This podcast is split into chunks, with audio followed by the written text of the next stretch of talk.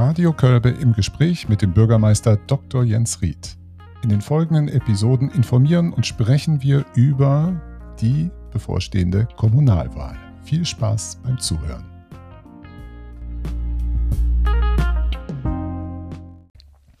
Grüße, Herr Ried. Schön, dass Sie wieder dabei sind.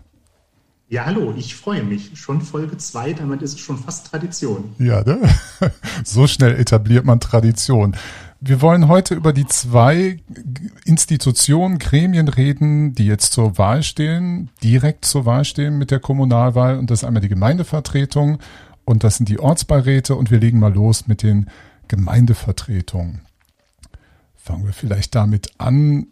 Wie viele Menschen werden denn da eigentlich gewählt? Ähm, weil man sieht, die Listen, die sind unglaublich lang. Wird jeder gewählt, der irgendwie auf der Liste steht und ein Kreuz bekommt?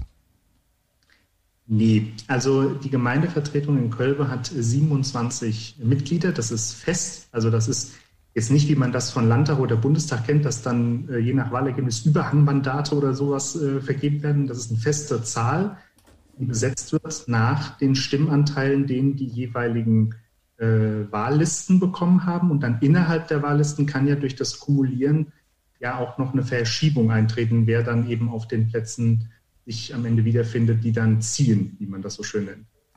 Und, und es ist abhängig, wenn ich das richtig im Kopf habe, von der Größe der Gemeinde, wie viele dann in die Gemeindevertretung kommen. Marburg hat ja, glaube ich, deutlich mehr Gemeindevertreter dann. Ne, ist richtig, oder? Kleinere Ganz Orte genau. haben noch, ne? Darum also kommen wir auf 27, ja. Die hessische Gemeindeordnung sieht das vor, dass je nach Einwohnerzahl eine Zahl dann von Gemeindevertreterinnen und Gemeindevertretern, beziehungsweise bei Städten heißt das dann Stadtverordnete, ähm, vorgesehen ist. Aber die kann man ändern. Wir haben die ja auch mal geändert in Kölbe. Für eine Gemeinde unserer Größe sind äh, 31 Gemeindevertreterinnen und Vertreter vorgesehen. Man kann diese Zahl aber reduzieren und das haben wir vor ein paar Jahren getan, nämlich auf 27. Warum eine ungerade Zahl? Die ungerade Zahl hat jedenfalls der Theorie nach den Vorteil, dass man immer eine Mehrheit bekommt. Also wenn man davon ausgeht, dass alle mit Ja oder Nein stimmen, gibt es dann irgendeine Mehrheit. In der Realität ist es natürlich anders. Da gibt es ja auch Menschen, die sich enthalten. Genau, ne? Dann sieht das wieder anders aus. Haben Sie eine Möglichkeit bei einem Patt? Darf der Bürgermeister dann überstimmen oder das Zünglein an der Waage sein? Nein, in der Gemeindevertretung nicht. Das wäre etwas anderes im Gemeindevorstand. Da gibt es so eine Regelung, aber da kommen wir vielleicht noch in einer anderen Folge mal äh, drauf. Was der Bürgermeister in der Gemeindevertretung allerdings tun kann und in einem Falle sogar tun muss, äh, ist Widerspruch gegen einen Beschluss einlegen. Das ist aber sehr, sehr selten der Fall. Also wenn die Gemeindevertretung etwas äh, beschlösse, was dem geltenden Recht widerspräche und das würde der, ein Bürgermeister feststellen, dann müsste er diesem Beschluss widersprechen und dann muss sich die Gemeindevertretung nochmal damit befassen. Aber das, wie gesagt, ist sehr, sehr selten, habe ich persönlich äh, in Köln auch noch nicht gehört oder selber erlebt. Wie schaut es aus, die Gemeindevertretung? Wir haben gerade festgestellt, 27 Personen, Männer und Frauen, werden dort hineingewählt was für Verantwortungsbereiche haben diese Menschen für uns als Gemeinde und wie hängt das zusammen mit diesem Fraktionskonzept?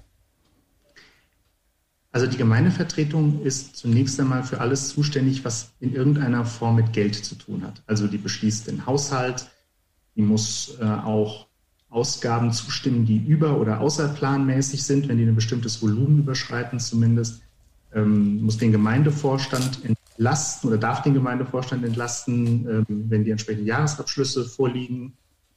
Also diese Dinge, die rund um die Finanzen sind, das ist so ein Hauptgeschäft. Dann gibt es bestimmte Beschlüsse, die die Gemeindevertretung fassen muss. Also wenn zum Beispiel um Satzungen geht, alles, was in Form einer Satzung geregelt werden muss oder was die Gemeinde langfristig erheblich verpflichtet und bindet, also Verträge, müssen ebenfalls durch die Gemeindevertretung. Und ähm, dann gibt es noch so einen Passus äh, oder einen Punkt in entsprechenden Paragraphen der hessischen Gemeindeordnung, der sagt, für alles, was die Gemeinde neu beginnt an Aufgaben, die jetzt nicht zum unmittelbaren Pflichtbereich gehören, das muss auch von der Gemeindevertretung äh, genehmigt sein und beschlossen sein. Und so allgemeine Grundsätze der Gemeindepolitik. Das ist auch noch etwas, womit die Gemeindevertretung sich befassen kann. Das, das ist ganz schön viel. Das sind wirklich sehr verantwortungsvolle Entscheidungen, die da gefunden und auch Prozesse, die da ablaufen müssen. Es gibt es ja auch noch diese Fraktionen. Traditionell natürlich greifen die das auf, das Spektrum der Parteien, was wir so haben, aber es gibt ja auch die Fraktionen, wie zum Beispiel eine Bürgerliste. Das muss also nicht parteigebunden sein, traditionell parteigebunden sein. Was ist das, diese Fraktion? Wie setzen die sich zusammen? Wie finden die sich? Also es gibt ja Wahllisten für die Wahl zur Gemeindevertretung. In der Regel jedenfalls. Theoretisch könnte auch jemand einzeln antreten, quasi nur für sich. Aber es gibt in der Regel Wahllisten von politischen Gruppierungen. In Kölbe sind das, soweit ich das äh, erinnere, immer vier gewesen, nämlich ähm, CDU, Grüne, SPD und die Bürgerliste.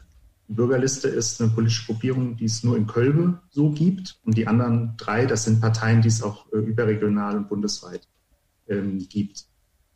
Und wenn jetzt das Wahlergebnis feststeht und feststeht, wie viele Personen von den entsprechenden Wahllisten in die Gemeindevertretung äh, einziehen, dann bilden die zusammen die Fraktion ihrer Partei oder politischen Gruppierung. Die wählen dann einen Vorsitzenden oder Vorsitzende oder Sprecher.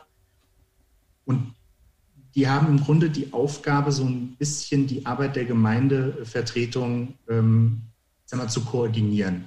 Also es gibt ja nicht so etwas wie einen Fraktionszwang. Das hört man immer wieder, aber das gibt es in gar keinem deutschen äh, Parlament. Es ist immer so, dass wer irgendwo reingewählt wurde, äh, sein Mandat frei ausübt. Trotzdem ist es natürlich so, dass ähm, man sich in Parteien ja in der Regel so zusammenfindet, dass das Menschen sind, die so, ich sag mal, etwas salopp ähnlich ticken.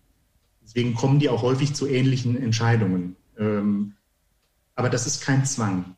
Und äh, trotzdem versucht man über die Fraktionen und die Fraktionsvorsitzenden oder Sprecher dann so ein bisschen zu, zu koordinieren, wie wird denn das sozusagen vermutlich laufen? Ne? Wo sind denn die besonders strittigen Punkte? Wo haben wir vielleicht ähm, längere Debatten zu erwarten? Werden da vielleicht noch zusätzliche Informationen benötigt, die die Gemeindeverwaltung zur Verfügung stellen kann? Und das sind so Dinge, die traditionell dann in dem Ältestenrat, das ist so ein, so ein eigenes Gremium quasi besprochen werden. Das sind im Wesentlichen die Fraktionsvorsitzenden, Vorsitzende der Gemeindevertretung und der Bürgermeister. Können auch die ähm, Vorsitzenden der Ausschüsse noch mit dabei sein. Da wird im Grunde so ein bisschen vorbesprochen oder halt so ein bisschen abgetastet, was vielleicht noch notwendig ist an, an Material oder so, was wir liefern wollen. Das dient im Grunde alles dazu, dass die Sitzungen halt ihren Zweck am Ende erfüllen, also dass man eine sachliche Diskussion hat dass man auch tatsächlich eine Diskussion hat und dass dann auch ein Beschluss am Ende zustande kommt und die Dinge äh, jetzt nicht ewig vertagt werden, weil noch irgendetwas fehlt, was aber ganz wichtig und relevant wäre. Mhm.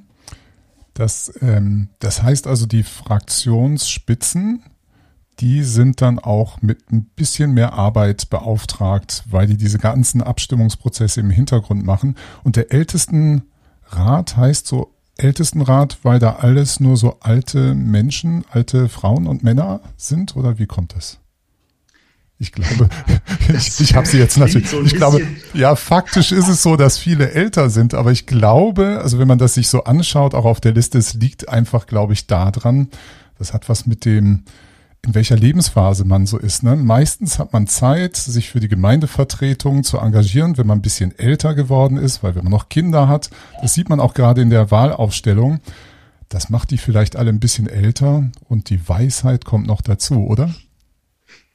Also ich war ja, meine Vertretung war auch Fraktionsvorsitzende, das ging 2011 los, da war ich 33, da hätte ich mich jetzt noch nicht als so alt empfunden. Es gibt ja Ausnahmen.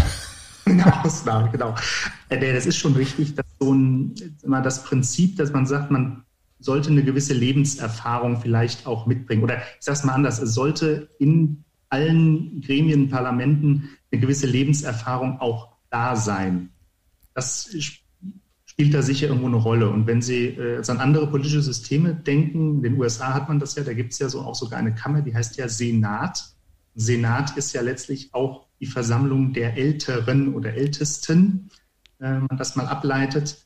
Ähm, und das spielt da sicherlich mit rein, dass es dann im, im deutschen Recht ähm, ja vom Gemeindeparlament bis hoch zum Bundestag tatsächlich diesen Ältestenrat gibt, der, da haben Sie ganz sicher recht, hauptsächlich wegen seiner Weisheit äh, und mhm. seiner äh, so heißt. Vielleicht nicht unbedingt wegen des Lebensalters der Menschen. Ja, ja natürlich nicht. Ähm, Die, wie, wie darf man sich das vorstellen? Wie organisiert sich die Gemeindevertretung die Arbeit? Also wenn es Sitzungen gibt, es gibt ja auch noch Ausschüsse dazu. Das scheint ja ein Mittel zu sein, wie sich die Gemeindevertretung nochmal intern organisiert. Das muss nicht sein, aber das tun wohl die meisten Gemeindevertretungen. Ja, das ist auch sinnvoll. Also es muss von Gesetzes wegen einen Ausschuss geben, nämlich den Hauptfinanzausschuss. Ähm, wir haben in Köln insgesamt drei Ausschüsse. Wir haben zusätzlich noch äh, den Umweltbau- und Planungsausschuss und den ähm, Sport-, Kultur- und Sozialausschuss. Und die dienen im Grunde der Vorberatung. Also alles, was auf die Tagesordnung kommt der Gemeindevertretung, wird dann in der Regel in ein, zwei oder auch allen drei Ausschüssen vorberaten, einfach um schon mal äh, zu schauen, wie äh, stehen denn die Fraktionen beispielsweise zu den verschiedenen Dingen, ähm, zu den Anträgen oder zu den angestrebten Beschlussfassungen? Wo ist Diskussionsbedarf? Ähm, müssen wir vielleicht auch die Beschlussvorlage irgendwo verändern? Also häufig ist das nach Ausschusssitzungen so, dass Beschlussvorlagen verändert werden, ähm, um Dinge klarer zu machen oder äh, vielleicht um auch einen blinden Fleck zu beseitigen, den der Antragsteller vielleicht übersehen hat oder nicht dran gedacht hat. Dafür sind diese Ausschüsse ganz gut. Die tagen bei uns immer in der Woche vor der Sitzung der Gemeindevertretung. Also heute Abend tagt die Gemeindevertretung. Letzte Woche haben dann die Ausschüsse entsprechend getagt. Und ich glaube, das klingt jetzt für manches Ohr so nach Bürokratie, nach Verwaltungsaufwand, nach viel, ja, vielleicht sogar Wasserkopf. Aber ich glaube, das ist genau anders gedacht. Es sind alle in der Gemeindevertretung als Ehrenamt tätig. Es gibt also auch kein Geld dafür. Und äh, nicht jeder, der ehrenamtlich sich engagiert für die Gemeinde in der Gemeindevertretung, kann sich mit jedem Thema gleichermaßen befassen. Also im Grunde ist das doch Mittel mit diesen Ausschüssen. Ein paar Leute, da sitzen ja eben auch nicht alle, sondern wie viele haben wir da im Augenblick? Ich glaube so sechs. Ne? Jede Fraktion lässt sich da oder fünf. Jede Fraktion ist da vertreten, ähm, hat dort ein paar Mitglieder als Abgesandte und Vertreter und die sondieren das äh, Feld vor oder nehmen wir den Haupt- und Finanzausschuss. Ich glaube, sich durch, durch diese Akten zum Teil zu wälzen oder auch Tabellen, das ist nicht ohne. Da muss man arbeitsteilig einfach vorgehen. Ja, das hat sich auch bewährt. Also im, je länger man sich mit einem Themengebiet befasst, das ist ja ganz natürlich, umso besser kennt man sich dann irgendwann aus. Und das ist schon sinnvoll, dass für bestimmte Fragen eben die Leute aus den Fraktionen, die sich damit am besten auskennen und oder sich einfach am meisten dafür interessieren, ähm, zusammenkommen, um die Dinge halt auf einer sehr sachlichen Ebene mal zu besprechen. Und das äh, hilft am Ende der Gemeindevertretung auch. Also es ist nicht so, dass die Gemeindevertretung insgesamt nicht etwas anderes beschließen dürfte als das, was ein Ausschuss zum Beschluss empfiehlt. Aber in der Regel hört die Gemeindevertretung doch oder die anderen Gemeindevertreter doch schon sehr genau hin, was in den Ausschüssen besprochen und dann auch letztlich vorgeschlagen wurde. Und das erleichtert auf jeden Fall äh, die Arbeit. Und ja, Arbeitsteilung ist auch da natürlich wichtig. Ich ganz genauso. So wie ich das mitbekommen habe, ist es auch äh, hin und wieder so, wenn die Gemeindevertretung merkt, dass ein Ausschuss sich selber noch nicht ganz einig ist, da wird das Thema einfach vertagt, damit die Ausschüsse dort, wo also die Leute, die sich die Kompetenzen angeeignet haben, das erstmal versuchen, miteinander weiter auszukaspern, bevor sich die Gemeindevertretung dieses Themas dann widmet. Genau. Ein Punkt, der vielleicht noch so als Detail nicht ganz unwichtig ist, ähm, wer auch immer einen Antrag zur Entscheidung der Gemeindevertretung stellt, muss auf diesen Antrag dann auch in der Regel vermerken, in welchen Ausschuss der Antrag denn vorher soll. Also wenn Antrag nur so eingereicht wird, dann geht er erstmal in gar keinen Ausschuss und geht direkt in die Gemeindevertretung. Das ähm, ist ganz selten eigentlich noch, dass das absichtlich so passiert. In der Regel schreibt man dann drauf, äh, wir bitten um Vorabüberweisung in Umweltbauplanung, Sportkultur, Soziales oder äh, eben Haupt- und Finanzausschuss. Und das ähm, hilft im Grunde äh, dann auch nochmal dem Antragsteller selbst, sich zu überlegen, in welchen Bereich er denn seinen Antrag eigentlich genau einsortiert haben will. Also wenn ich zum Beispiel ein Bauvorhaben irgendwie habe oder ein Baugebiet, klar ist Umwelt, Bau und Planung von Natur aus der Ausschuss dafür, aber vielleicht hat das auch noch eine soziale Komponente, die ich stark äh, hervorheben will. Vielleicht äh, hat das auch noch äh, eine Komponente, die ganz stark finanzwirksam für die Gemeinde wird. Ne? Dann kann man das so ein bisschen auch anzeigen durch die vorabverweisenden Ausschüssen für, für wie relevant, aber auch, wo man sozusagen die, ähm, ja, die Schwerpunkte des einen Antrags eigentlich sind. Da sind wir eigentlich schon mittendrin im Sitzungsgeschehen. Wie läuft so ein Abend ab und wer bestimmt eigentlich die Agenda und was auf die Tagesordnung kommt? Also die Tagesordnung wird letztlich aufgestellt vom Vorsitzenden der Gemeindevertretung im Benehmen mit dem Gemeindevorstand. Also aber eigentlich vom Vorsitzenden der Gemeindevertretung. Und der äh, entscheidet sozusagen an der Hand der vorliegenden Anträge. Anträge können gestellt werden vom Gemeindevorstand, äh, von den Fraktionen, auch von jedem einzelnen Gemeindevertreter oder jeder einzelnen Gemeindevertreterin und auch vom Bürgermeister. Also der Bürgermeister hat ein eigenes Antragsrecht in der äh, Gemeindevertretung. Ähm, und dann wird das im Grunde so ein bisschen sortiert. Also am Anfang klar Begrüßung, dann gibt es äh, immer die Fragestunde, also die Fraktion oder Gemeindevertreter einzeln auch können und dürfen Anfragen stellen zu bestimmten Themen. So, das kennt man ja auch im Bundestag, ne? die Anfragen. Genau, also es gibt jetzt bei uns nicht diesen Unterschied in Groß- und Kleinanfragen, es gibt einfach die Anfragen und äh, die werden dann vom Gemeindevorstand entsprechend beantwortet. Also ich beantworte das dann für den Gemeindevorstand.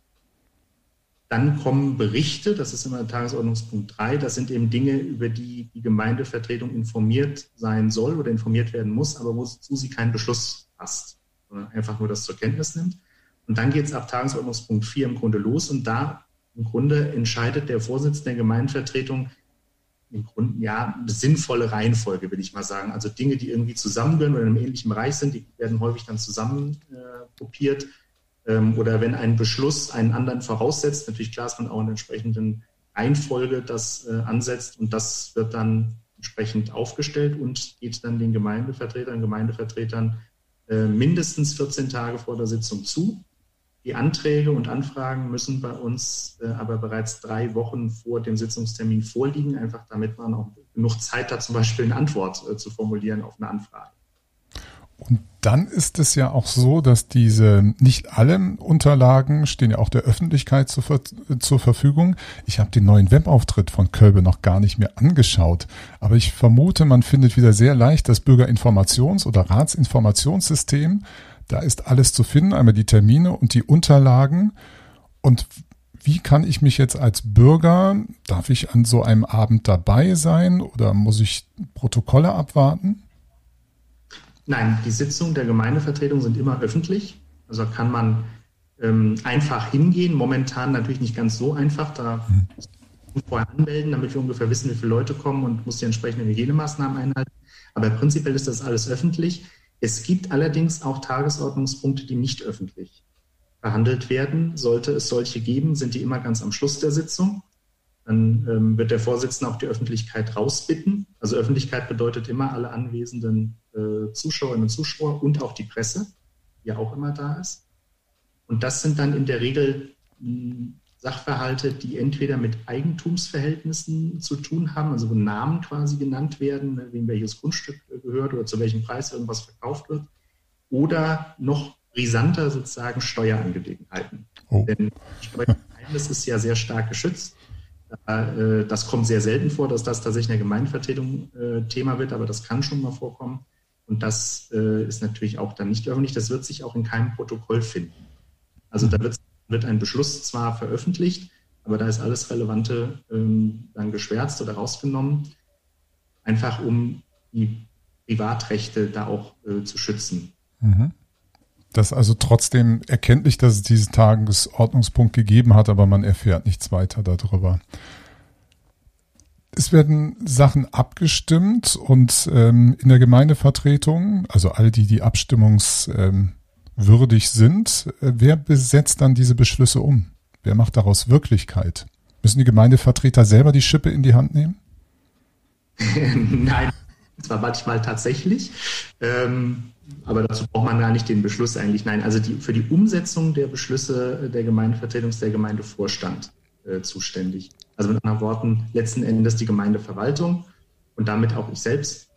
Äh, wir schauen dann, wie wir das umsetzen, je nachdem, die Beschlüsse sind ja nicht sind ja unterschiedlich konkret gefasst. Manche sind sehr konkret, da weiß man dann sozusagen ganz genau, was zu tun ist. Andere äh, sind ein bisschen offener formuliert, da muss man dann auch erstmal schauen, wie man das äh, konkret macht.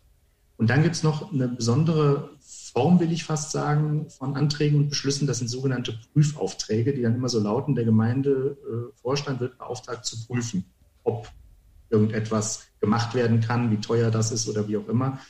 Und das berichten wir dann irgendwann, wenn wir das erledigt haben, und dann kann die Gemeindevertretung dazu einen Beschluss fassen. Die Gemeindevertreterinnen und Vertreter übernehmen dieses Amt für fünf Jahre. Wie viel ungefähr, so, so aus Ihrer Erfahrung, wie viel Zeit und Aufwand müssen die Personen, die uns in der Kommune vertreten, für dieses Amt so aufbringen? Also grundsätzlich gilt wie bei jedem Ehrenamt, man kann theoretisch äh, ein Hauptamt daraus machen, was die, die Zeit angeht. Das muss man aber nicht. Wir bemühen uns seitens der Verwaltung schon möglichst viele Informationen so zur Verfügung zu stellen, dass die äh, gut aufnehmbar sind auch relativ schnell aufnehmbar sind. Es ist halt trotzdem teils recht umfangreich. Und wenn man sich damit vernünftig beschäftigen will, glaube ich, sollte man in der Woche schon zwei, drei Stunden Zeit einplanen. Die ballen sich natürlich im Umfeld der Sitzung. Also wir planen in der Regel sieben Sitzungen pro Jahr mit den entsprechenden Ausschusssitzungen äh, davor. Und ich glaube, im Schnitt könnte man sagen, zwei bis drei Stunden. Wie gesagt, um die Sitzung herum ist das ähm, geballter. Und dann kommen natürlich noch zusätzliche Termine hinzu. Also ähm, wenn irgendwas öffentlich stattfindet, die Gemeinde eine Veranstaltung macht, sei das irgendeine Jubiläumsfeier oder es wird etwas eingeweiht oder es gibt einen Ortstermin, wenn man sich etwas angucken möchte, dann äh, ist das, kommt das sicherlich noch zusätzlich hinzu. Das ist schon einiges. Vor allen Dingen kommen ja auch die Sitzungstermine selber als Zeit noch dazu. Ist eine tolle Leistung und beim nächsten Mal werden wir auch über die Ortsbeiräte reden, weil die ein schönes, eine schöne Möglichkeit sind, Kontakt auch nochmal zu bekommen was in unserer Gemeinde so alles passiert, was man für Anliegen hat und sei es eine Lampe, die es draußen nicht tut. Vielen Dank, Herr Ried, für dieses nette Gespräch wieder. Ja, danke Ihnen auch. Bis zum nächsten Mal. Ciao, ciao.